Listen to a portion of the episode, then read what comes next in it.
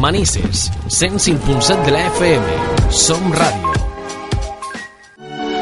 Anem a entrar ya en esa secció en la que parlem de psicología con cada semana a Blanca Jorge. Blanca, ¿qué tal? Buenos días. Bien.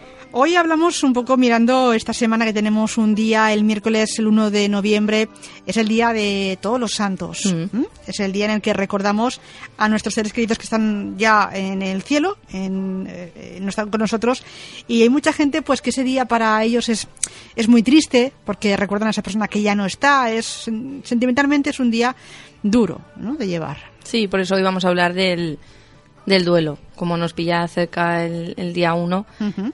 Y vamos a ver, si quieres, primero qué es el duelo, que diríamos que es el proceso Bueno, de... pero ah, ah, tú, ya, tú ya, ya, ya Yo ya voy ¿no? directa. Vale, pues espérate. Tanta prisa.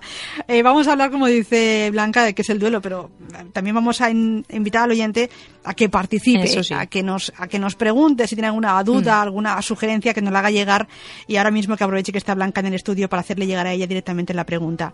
El teléfono es el 96 153 1634 y otras vías también tienen como por ejemplo el correo electrónico directe arroba radiomanises.es o también en nuestro WhatsApp que nos manden ahí una nota de audio o un mensaje escrito al 647 564 916. Blanca, encantada estará de contestar a las preguntas de los oyentes. Y también, si quieres, recordamos dónde está tu consulta, si nos Sí. situamos. Yo estoy aquí en Manises, en la calle Oeste, en el patio 10, en la puerta 23, y pueden contactar conmigo a través del número de teléfono 600-712-444 o de mi página web blancajorge.com. Ahora sí, si te parece, entramos ya en materia explicando a los oyentes pues qué es el duelo. Sí, pues el duelo diríamos que es el proceso de adaptación emocional que sigue a cualquier pérdida, una pérdida de, de un familiar, de un empleo, de una relación, etcétera. Y aunque convencionalmente se ha enfocado en la respuesta emocional de esa pérdida, el duelo también tiene una dimensión física, también cognitiva, de los pensamientos, también filosófica y también de la conducta, que es vital en el comportamiento humano y que se ha estudiado mucho a lo largo de la historia. Y digamos que duelo es el nombre del proceso psicológico. Pero hay que tener en cuenta que este proceso no se limita solo a tener componentes emocionales, sino que, como decíamos antes, también tiene componentes fisiológicos y sociales también. Y la intensidad y la duración de este proceso y de cómo continúa son, digamos, proporcionales a la dimensión y al significado de la pérdida. Es decir, cuanto más grande para mí es esa pérdida, más tiempo lo voy a pasar más mal, digamos, y más voy a sufrir. Y Sigmund Freud definió el duelo como la reacción frente a la pérdida de una persona amada o de una abstracción equivalente que quiere decir, pues por ejemplo, lo que veremos luego, que a lo mejor no es perder una persona, pero es perder un empleo, perder una relación con un amigo, aunque no haya un fallecimiento de por medio, y veremos luego por eso que hay muchos tipos de duelo y de, y de pérdidas. Y también digamos que en el duelo el sujeto ha experimentado una pérdida real de, de un objeto o de una persona y en el proceso que se prolonga un tiempo necesario para la elaboración de esta pérdida. Es decir, em, necesitamos un tiempo también para superar este duelo. Y durante este tiempo la persona muchas veces suele perder ese interés por el mundo exterior y por todo lo que le rodea. Claro, te quieres aislar, Exacto. que nadie te moleste, quieres superar este proceso que es doloroso, pero que bueno, luego hay que mirar que, que lo necesitamos para luego salir adelante. Exacto, sí, es como decir, necesitamos superarlo, necesitamos asimilarlo para seguir luego con nuestro día a día y con nuestra vida normal. Vamos a hablar de ese tipo de pérdidas que, que podemos padecer en nuestra vida. Sí, lo que decíamos, puesto que la etapa de duelo no necesariamente tiene que ocurrir por la pérdida de un ser querido, antes de pasar a ver los diferentes tipos de duelo, vamos a ver las diferentes clases de pérdidas. Por ejemplo, pérdidas relacionales, que tienen que ver cuando, con las pérdidas de personas, es decir, por ejemplo, una separación, un divorcio o lo que decíamos del fallecimiento de un ser querido. Luego, por ejemplo, también tendríamos las pérdidas de capacidades. Por ejemplo, cuando un individuo pierde capacidades tanto físicas como mentales. Por ejemplo, cuando hay una amputación de un miembro o, por ejemplo, cuando empezamos a tener problemas de memoria cuando somos mayores, que Claro. es como que estamos perdiendo facultades y eso también es un proceso de, de una pérdida que hay que también asimilar y saber llevar. Que a veces esas pérdidas vienen por ocasionadas por un accidente también, ¿no? Es decir, Esa, que por ejemplo. Ahí también hay un choque eh, sobre lo que nos ha pasado, ¿no? Exacto. También, por ejemplo, una pérdida material. Si, por ejemplo, perdemos un objeto que es muy preciado para nosotros, o por ejemplo una vivienda o también son cosas que hay que también saber asimilar. A veces, por ejemplo, un incendio, esas catástrofes, por ejemplo, un huracán, una riada, ¿no? Que la gente se queda sin nada de repente. Exacto, que dices, a lo mejor no estamos hablando de un ser querido, pero estamos hablando de algo muy importante para nosotros, nuestro hogar, a lo mejor nuestros recuerdos, objetos que a lo mejor nos recuerdan a personas mm. o a situaciones, entonces también es una, una pérdida importante. Aunque ahí siempre se compensa diciendo que, bueno, eso es algo material que has perdido, Exacto. pero que tú estás a salvo, ¿no? Entonces has superado un poco pues esa situación, la has superado, entonces tienes que salir adelante, aunque esa pérdida material pues hayas tenido, ¿no? Sí, es el consuelo que queda de que al final son solo cosas materiales, por mucha importancia que tengan para nosotros, pero al final son cosas materiales. También, por ejemplo, las pérdidas evolutivas, que diríamos que son los cambios de las etapas de la vida. Pues, por ejemplo, cuando llegamos a la vejez, la jubilación, por ejemplo, la, pasar de la adolescencia, digamos, a una etapa adulta. No todo el mundo encaja igual estos cambios en, esta, en nuestras etapas vitales y eso también muchas veces hay que saber llevarlo. Y también hay que tener claro que no todas las pérdidas generan un duelo. Sin embargo, dependiendo de los recursos que tengamos, o por ejemplo de la autoestima que tengamos, o las habilidades sociales de cada uno, las pérdidas pueden provocar un malestar y un sufrimiento durante más o menos tiempo, pero no quiere decir que tengamos una pérdida que acabemos desarrollando un duelo. No, no, va ligado, pero sí que es verdad que depende de los recursos que tenga cada uno, lo asimilará antes o lo superará antes que otras personas. Muy bien. ¿Hay etapas en el duelo, que es la temática que tratamos hoy? Sí, a lo largo de los años ha habido muchas teorías sobre las fases por las que pasa una persona cuando está en un periodo de duelo, pero una de las más conocidas es la de que elaboró una psiquiatra, Elizabeth Kubler-Ross, que la publicó en el año 69, en el libro On Death and Dying. Y digamos que su idea se basa en que existen cinco etapas del duelo. Ahora bien, también es verdad que estas cinco fases no siempre suceden en el mismo orden y no de forma secuencial. Y no todas las personas en fase de duelo tienen por qué atravesar estas cinco etapas. Pueden atravesar tres de ellas. No, o sea, no por no atravesarlas todas no quiere decir que no estamos desarrollando un duelo, sino que, como decíamos antes, cada persona tiene unos recursos y no tiene por qué pasar por todas. Por si, acaso, por acaso las vamos a apuntar porque eh, sí que están enumeradas, ¿no? Esta, eh, eh, esta mm, psicóloga, esta psiquiatra, perdón, sí que las enumeró y así la tenemos en cuenta para saber. Primero vamos a nombrarlas, que sería la primera negación, después tendríamos cólera o ira, negociación, depresión y al final aceptación. Sabiendo que hay estas cinco etapas, pues ahora lo que decía eh, Blanca, nos, la vas a, nos las vas a explicar, pero también hay veces que no todas las pasamos. ¿eh? Exactamente, y no tienen por qué ir en el mismo orden, ni lo que decíamos, ni, ni pasarlas todas para, para decir que estamos viviendo un duelo. Entonces, vamos a hablar primero de la primera etapa, que sería la etapa de negación. Es la primera de las fases y se caracteriza porque la persona no acepta la realidad, ya sea de forma consciente o inconsciente. Y esto ocurre muchas veces como un mecanismo de defensa y es muy normal. O sea, como para protegernos, digamos, queremos negar lo que nos está haciendo sufrir. Y de esta manera el individuo cree eh, que reduce esa ansiedad de ese momento puntual. Pero lo que pasa es que el verdadero problema se da cuando las personas se quedan estancadas en esta etapa y no afrontan el cambio traumático y lo ignoran como una respuesta de defensa. Claro, si yo, eh, como un primer momento, sí que es verdad que niego lo que está pasando, está bien dentro de lo que cabe, pero si me quedo ahí estancadas y sigo negando la realidad, ese mecanismo de defensa ya se está convirtiendo en un problema. Y la muerte de algún, de algún ser querido, por supuesto que no es fácil de evitar, pero no podemos eludirla de por vida. Claro. Tiene que llegar el momento que la, que la asumamos. Que la aceptemos. Ah, esto ha pasado, es así y tenemos que seguir adelante, ¿no? Exacto. Y luego la segunda etapa tendríamos la, eh, ya, digamos, cuando ya dejamos de negarlo y somos conscientes de lo que está pasando, tendríamos la etapa de la cólera o la ira. La tristeza muchas veces puede llevar a una persona a sufrir ira y a sufrir rabia y a buscar culpables, que también muchas veces tendemos a hacer eso. Y esta ira puede manifestarse de diferentes maneras. Por ejemplo, culpándose a uno mismo de lo que ha pasado o culpando a los demás y puede proyectarse pues eso contra el resto de personas, contra objetos, a lo mejor me pongo un poco eh, violento y esa manera de expulsar esa ira es pues tirando cosas o estando enfadado con el mundo, digamos. Entonces, digamos que lo que hemos dicho, primero lo negaríamos, pero una vez ya lo hemos aceptado, me enfado por lo que está pasando, conmigo y con, el, con mi entorno. Otra tercera etapa del duelo. Sí, diríamos que la tercera es la que hemos dicho antes, negociación. En esta etapa, el dolor nos lleva a buscar una negociación ficticia. De hecho, muchas personas que se enfrentan a la muerte tratan de negociar incluso a veces con, pues eso, con una fuerza divina, buscando la religión para, digamos, aliviarnos.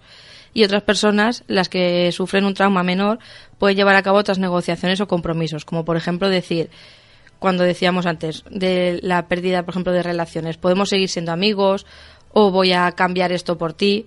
Y la negociación rara vez proporciona una solución sostenible, pero puede reducir el dolor del momento. Por ejemplo, si hablábamos antes de una, de una separación, pues es como intentar ser amigos después de esa separación o, y esto nos puede servir en un momento puntual pero no nos ayuda a ver cómo está siendo la situación de verdad.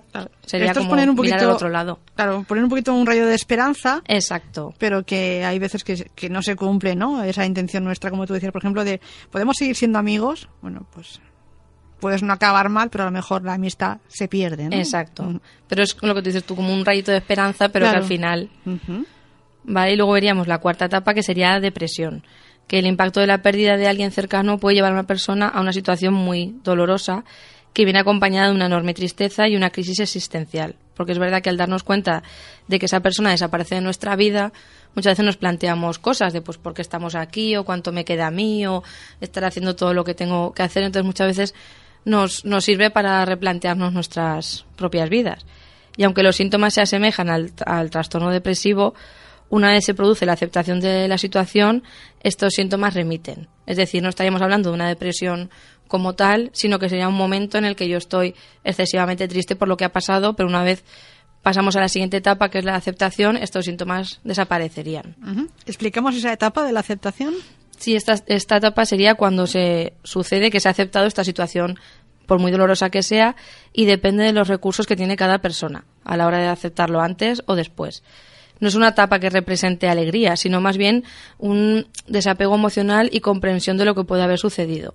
Si la persona pasa mucho tiempo en este proceso de duelo y no acepta la situación, ahí ya tenemos que buscar ayuda porque tenemos que, a lo mejor, que nos enseñen estos recursos que no tenemos para poder superarlo. Entonces, cuando estamos, lo que decimos, pues nos estancamos y no avanzamos y estamos con un duelo excesivo tiempo y lo pasamos mal más tiempo de la cuenta y a lo mejor ya tenemos que ver qué está pasando porque no lo estamos asimilando bien, no estamos haciendo las etapas como corresponde. Pues atentos siempre que estemos en esa etapa de nuestra vida que perdamos, pues por ejemplo, por una catástrofe en nuestra casa, nuestros objetos personales, o cuando perdamos a alguien porque alguien eh, muere, o una relación que se acaba, aunque sean muchos años de, convivencia, pues que estemos eh, pendientes de todas estas etapas que vamos a poder pasar, pero que no tenemos que aferrarnos a una situación triste como es eh, el duelo, sino, oye, tomarnos el tiempo para superarlo y seguir adelante. Eso es lo que tendríamos que hacer todos. Exacto, también darnos nuestro tiempo para pasar por todas estas etapas y, sufrir lo que en ese momento toque sufrir, digamos, o llorar lo que haga falta llorar, pero no estancarnos ahí. Claro y también está alerta de no entrar en una depresión. sí que es posible que entremos en una, en una depresión. Yo, por ejemplo, lo que veo insano para una persona, por ejemplo, cuando se muere alguien, ¿no? De forma a lo mejor muy brusca y hay mucha gente que en su casa pues tiene fotografías de esa persona y los acompaña pues con alguna velita.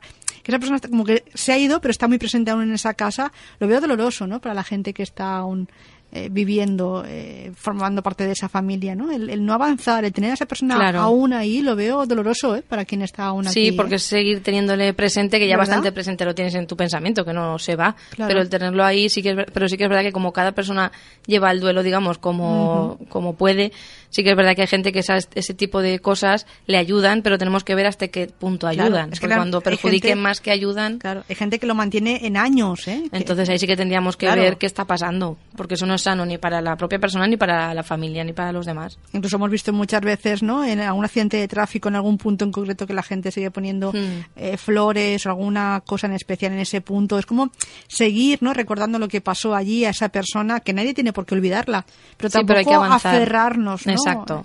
A, ese dolor ¿no? que nos produce lo que pasó en su momento. Bueno, vamos a hablar un poco de la tipología de duelo que, existe. Sí, diríamos que el duelo no es una enfermedad, aunque lo que comentábamos puede llegar a serlo si su elaboración no es, no es la correcta. Y diferentes autores han dado diferentes tipologías del duelo, y no hay en realidad una tipología que esté aceptada por todos. Pero sí que se habla, por ejemplo, pues eso de duelos complicados, de duelos crónicos, congelados, exagerados, reprimidos y una lista muy larga. Yo aquí os voy a hablar de tres tipos de duelos que los que considero yo los más los más significativos.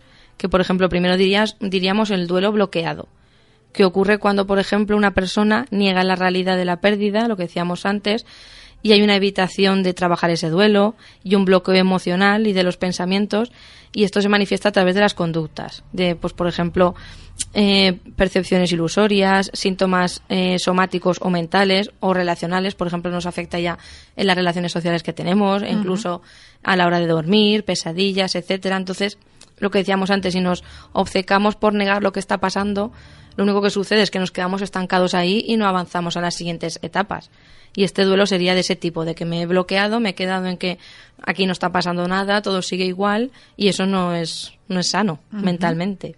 Muy bien. Luego tendríamos un segundo tipo que sería el duelo complicado, que serían síntomas o conductas de riesgo sostenidas en el tiempo y de mucha intensidad para la salud dentro de un contexto de pérdida. Es decir, cuando perdemos a alguien, pero estos síntomas que comentábamos antes o estas conductas de, de, llorar, de aislarnos, de se prolongan en el tiempo excesivamente y siguen siendo muy muy intensas, porque lo lógico, por ejemplo, es que al principio del duelo lloremos más que cuando pasan unos meses. Pero si yo conforme pasa el tiempo sigo estando casi prácticamente igual que al principio, me sigo relacionando igual de poco, quiero seguir aislada del mundo, algo está pasando. Y por eso es lo que decimos un, duelo, complicado. Exacto, es un duelo complicado y hay que ver de que a lo mejor esa persona tiene que tener recursos o proporcionar esos recursos para que supere ese duelo, porque a lo mejor puede ser pues un matrimonio que a lo mejor llevan 50 años casados y de repente la persona se queda sola, sus hijos viven lejos, entonces hay veces que sí que es verdad que los duelos se complican, pero por la situación que tiene la persona y el entorno y como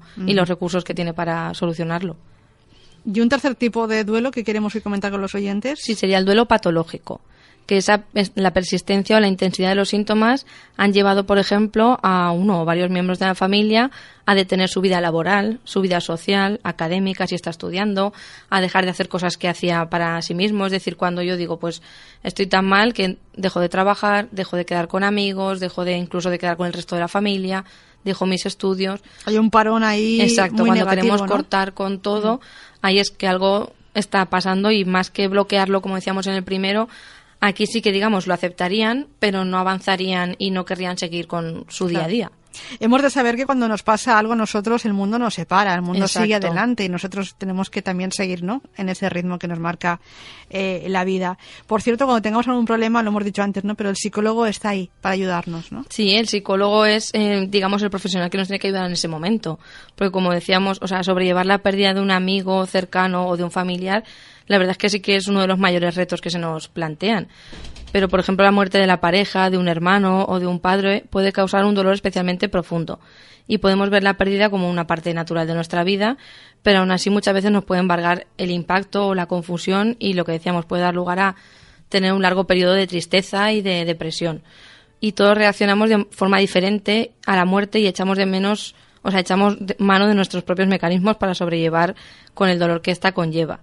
Y las investigaciones indican que el paso del tiempo te permite a la mayoría de personas recuperarse de la pérdida de una manera más o menos óptima si contamos con un apoyo social bien importante y mantenemos nuestros hábitos de vida lo que decías antes, si no cortamos con el mundo, sino si seguimos haciendo lo que solemos hacer. Dicen una frase muy sabia que el tiempo todo lo cura. Exacto. Pero claro, tiene que pasar el tiempo, a veces lo pasa demasiado lento según nosotros. Y tenemos que seguir haciendo nuestra vida. Claro. Y aceptar la muerte de alguien cercano puede llevar desde meses hasta, por ejemplo, un año. Y no hay una duración normal de duelo. No debemos anticipar que vamos a pasar por fases de duelo, porque muchas veces eh, se ha investigado de que no todo, lo que decíamos antes, que no todo el mundo pasa por todas las fases ni de la misma manera. Y si tomamos, por ejemplo, en cuenta que la mayoría de nosotros puede superar la pérdida y continuar con nuestras vidas, nos damos cuenta de que los seres humanos, por naturaleza, tenemos una gran capacidad de salir adelante. Pero algunas personas sí que es verdad que lidian con el duelo por más tiempo de la cuenta y que se sienten incapaces de llevar a cabo sus actividades diarias. Y esta persona podría pasar por lo que decíamos antes, por un duelo complicado y a lo mejor es el momento de acudir a un psicólogo y a un especialista en duelo para que nos ayude a superar esto que nosotros mismos por nosotros no estamos pudiendo superar.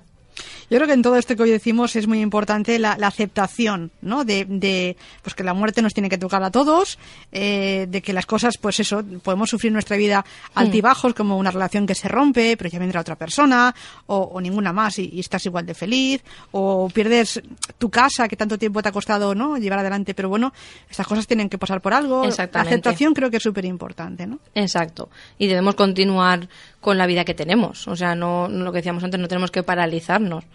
Y, por ejemplo, ¿cómo podemos continuar con esa vida? Por ejemplo, si nos ayuda a hablar sobre la muerte del ser querido, por ejemplo, con amigos, con familiares, para poder comprender qué ha sucedido y recordarles. Y negarse muchas veces que ocurrió esta muerte lleva a, a aislarnos y puede frustrar a las personas que forman esta red de apoyo. Entonces sería bueno para la gente. Hay gente que sí que es verdad que le gusta hablar de la persona que ya no está, o pues eso no es algo malo. Hay veces que mejor eh, eh, el hablar los temas siempre es más positivo que el no el callar y no decir las cosas. Exactamente. Y también aceptar nuestros sentimientos. Después de la muerte de alguien cercano se puede experimentar todo tipo de emociones, como decíamos antes, tristeza, rabia, etcétera. Pero tenemos que aceptar y pasar por estas emociones, no negarnos ninguna de ellas. También cuidar de nosotros mismos y de nuestra familia, comer bien, hacer ejercicio, descansar. Todo esto nos va a ayudar a superar el día a día y a seguir hacia adelante. Y también, por ejemplo, ayudar a otras personas que estén pasando por lo mismo. Muchas veces al ayudar a los demás nos vamos a sentir mejor con nosotros mismos y compartir, podemos compartir anécdotas sobre la gente que ya no está y eso también nos va a ayudar. Y también, por ejemplo, rememorar y celebrar la vida de, de los que aún estamos aquí. Es decir, eh, disfrutar de los que estamos aquí, recordar los momentos que hemos vivido con quien ya no está y pues eso, seguir hacia adelante, digamos, no estancarnos en esa pérdida, claro tener en cuenta ese tiempo que lo necesitamos para superar este, este trance, pero bueno, seguir adelante con, pues, con la gente que nos rodea, nuestros seres queridos, y hacer un poco lo que hacemos todos los días. Al principio de una forma un poquito más lenta. Nos costará ¿eh? más, el pero ritmo cambia, pero bueno, poco, a poco. Antes decíamos eso, que los psicólogos nos pueden ayudar muchísimo, ¿eh? porque hay herramientas que a lo mejor no ponemos en práctica, nos las ofrecéis y las ponemos en práctica para que el tiempo este sea más rápido para o lo pasemos menos mal, ¿no? Saber llevar mejor este, este proceso, nos dan herramientas para eso, para lidiar con nuestros propios sentimientos, para salir hacia adelante, digamos. Nos gusta siempre acabar la sección con consejos para hacer un resumen de lo que hemos dicho por si alguien también se acaba ahora de incorporar y también que tengamos en cuenta los consejos que nos pueden ayudar muchísimo hoy cuando hemos hablado del duelo. Danos esos consejos, eh, sí, Blanca. Por ejemplo, hablaríamos del tiempo. El tiempo es, es clave en a la hora de superar un duelo y algunas personas pueden tener más, o sea, tomarse más tiempo que otras, pero todos necesitamos darnos ese tiempo para hacernos a la idea de que esa persona ya no está y que debemos continuar con nuestra vida. Pero sí que es verdad que no intentemos que a veces sí que pasa, eh, presionar a la gente que tenemos a nuestro alrededor que está superando ese duelo, démosle un tiempo, cada uno tiene un ritmo y sí que es verdad que asimilar de repente que esa persona que veías todos los días ya no la vas a ver, ya no puedes hablar con ella, etcétera, pues requiere un, un tiempo. Entonces, demos cada uno el tiempo que corresponda. Muy bien. También, por ejemplo, aceptar ese duelo. El dolor ante una pérdida es algo inevitable y con el que se mezcla una serie de emociones que nos pueden hacer sentir bastante mal y encontrarnos como enfermos, digamos. Pero este proceso es algo muy normal y solo se va a poder superar poco a poco y siempre y cuando la persona no se hiera echándose la culpa o reprimiendo esos sentimientos que decíamos. Es decir, aceptar lo que ha pasado es, es vital para seguir adelante. También, por ejemplo, expresar los sentimientos, es decir, siempre habrá una persona dispuesta a escucharnos y a compartir ese dolor que tenemos por la ausencia de nuestro ser querido. Y hablar de lo sucedido y de todas las emociones que esto deriva es una forma de aceptar que nuestro ser querido ya no está y que solo nos queda su recuerdo.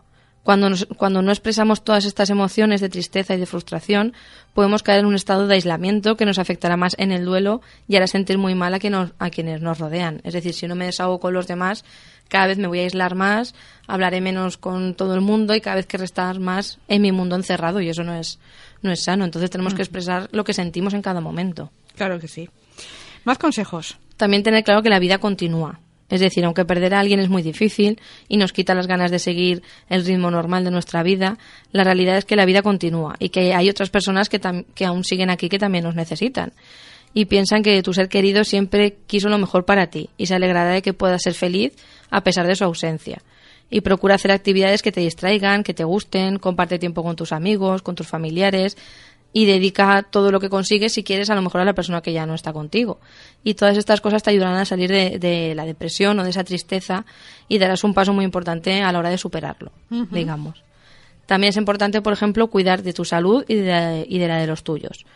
Muchas veces el profundo dolor que nos genera esta pérdida nos puede hacer olvidar de cosas importantes como la buena alimentación, el ejercicio y todos los buenos hábitos que mejoran nuestra calidad de vida pero es muy importante que sigamos en, en, este, en recuperar este estilo de vida, porque esto nos va a ayudar a salir del estado de depresión y evita que a lo mejor nos pongamos enfermos, porque muchas veces si yo empiezo a cuidarme mal, físicamente también me va a afectar. Claro, todo eso pasa a factura y podemos enfermar. Exacto. Y por último, apoyar a nuestros familiares. Aunque nosotros estemos sintiendo mucho dolor, debemos recordar que no somos los únicos que estamos sufriendo esta pérdida y que quizá nuestra familia necesite de nuestro apoyo y cuando apoyamos a nuestros familiares o a personas que tenemos cerca, tenemos más posibilidad de sentirnos mejor y ayudar a que los demás también se sientan así. Y la familia puede aprovechar para recordar momentos felices al lado de esa persona y anécdotas que queden en el corazón de cada uno, eh, momentos graciosos con esa persona que hemos vivido. Claro. Y acordarnos, digamos, de esa parte positiva o de las experiencias buenas que hemos vivido con esa persona que ya no está. Y como tú también nos decías hoy, ¿no? El, eh, las manifestaciones eh, de, aprovechar la vida, el día a día, de celebrar cualquier cosa pequeñita es importante para sentirnos mejor, ¿verdad? Sí, que es verdad que muchas veces el perder a un ser querido nos hace reflexionar y decir, voy a aprovechar el tiempo que me queda porque a lo mejor hoy estamos aquí y mañana no, que suena muy atópico, pero es verdad. Es verdad. Entonces hay que disfrutar de todos los momentos pequeños, importantes, con los que nos rodean, porque luego a lo mejor muchas veces nos arrepentimos de no haber disfrutado esos momentos. Entonces aprovechemos el, día a día. Claro, vivir la vida, ¿eh? Hoy hemos hablado de perder desde seres queridos hasta también cosas materiales que forman parte de nuestra vida y todo esto, o de relaciones también, o de amigos, todo esto hay que intentar superarlo y como decía también Blanca, importante, muy importante aceptarlo. Exacto. Y luego seguir adelante. Y avanzar. Recuérdanos, Blanca, cómo podemos consultar contigo un problema que tengamos a nivel psicólogo. Sí, pues a través de la página web blancajorge.com o a través del número de teléfono 600-712-444. Para cualquier duda o cualquier ayuda, ahí estoy accesible. Y la semana que viene tenemos contigo otra cita, otra temática que esperemos que como cada semana sea de interés de los oyentes. Que vaya muy bien la semana. Igualmente, nos vemos la semana que viene.